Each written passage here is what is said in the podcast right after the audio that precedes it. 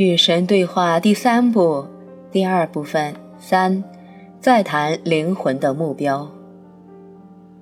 神，这里正在发生的事情是，你的灵魂渴望得到他所能想象的对其自身的最高经验。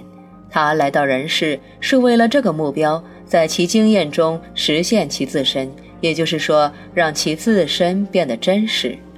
然后他发现了肉体的快感。不仅是性的快感，而是各种各样的快感。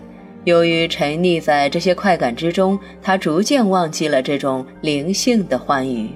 这些也是快感，远比身体带给你的快感更加美妙，但灵魂已经忘却。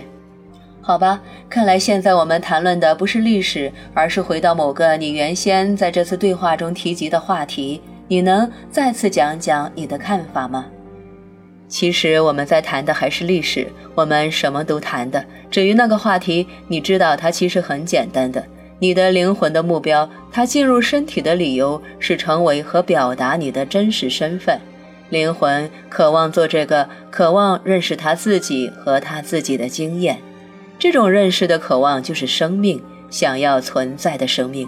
这就是神想要表达其自身的神。你们历史上的神并不是真正的神，这就是意义所在。你们的灵魂是我用来表达和经验自我的工具，那你的经验岂不是会受到很大的限制？确实会，也可能不会，这要看你们了。这取决于你们选择在哪个层次对我进行表达和经验。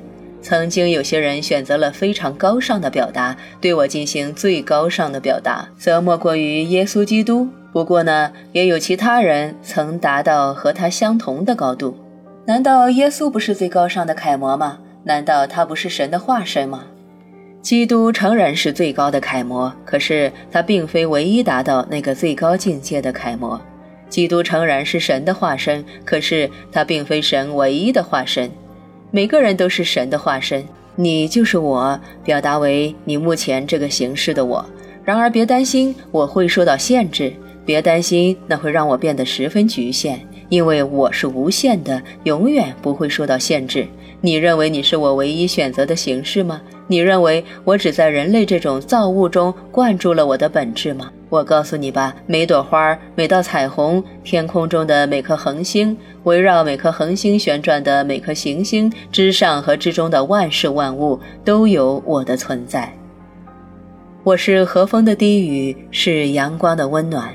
是每片雪花那超乎意料的独特和异乎寻常的完美。我是苍鹰翱翔长空的雄姿，是此路漫步原野的纯真。我是狮子的勇气，是古人的智慧。我并不局限于你们的星球上可见的表达模式，你们并不知道我的身份，但却以为你们知道。然而，别认为我的身份局限于你们。或者我的神圣本质，这最高洁的圣灵是只赋予你们的，那是傲慢的想法，也是谬误的想法。我存在于万事万物，所有事物，一切事物皆是我的表达，全部事物皆是我的本质。宇宙间没有非我的东西，也没有我不能成为的东西。你们是我深爱的造物。我创造你们是为了能够惊艳到我本身是自己的经验的创造者。估计有些人听不懂，请向我们大家解释吧。我本身是造物主，这是神的属性，但只有某类非常特别的造物拥有这项属性，只有这类造物才有创造能力。我既非你们神话中的男神，亦非女神，我是造物主，是创造者。然而，我选择通过我自己的经验来认识我自己。通过雪花，我认识到我的设计的完美；通过玫瑰，我认识到我那非凡的美丽。同样的，通过你们，我认识到我的创造力。我赋予你们有意识的创造你们的经验的能力，这是我拥有的能力。通过你们，我能认识到我的每个属性。雪花的完美，玫瑰非凡的美丽，狮子的勇气，苍鹰的雄姿，所有这些属性你们都有。我在你们体内灌输了这些东西，还有另外一样，对这些有所察觉的意识。因而你们具有自我意识，因为你们获得了最佳的礼物，因为你们能够意识到你们自己就是你们自己，这正好和我的情况相同。我是我自己，同时意识到我自己就是我自己，这是我就是我这句宣言的含义。你们是我那被惊艳到的有意识的组成部分，你们惊艳到的，我通过你们惊艳到的，就是我，同时创造着我。我处在不断的创造自我的过程中。难道说神是不固定的吗？难道说你并不知道下一刻你会变成什么样吗？我怎么可能知道？你们都还没决定。我不懂，这是由我决定的吗？是的，你是正在选择成为我的我。你是我，选择着我现在的身份，也选择着我将来的身份。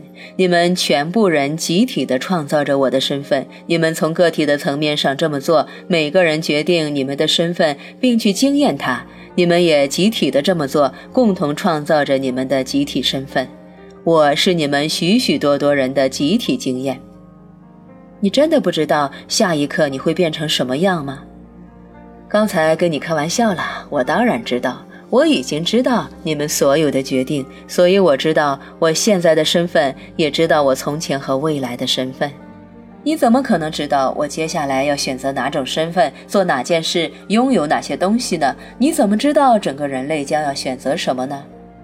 很简单啊。你们已经完成了选择，凡是你正在选择的，无论是选择成为哪种人、做哪件事，还是拥有哪些东西，你的选择已经完成。你就在此刻选择和完成。难道你不明白吗？时间这种东西是不存在的。这个话题我们以前也讨论过，它值得再讨论一次。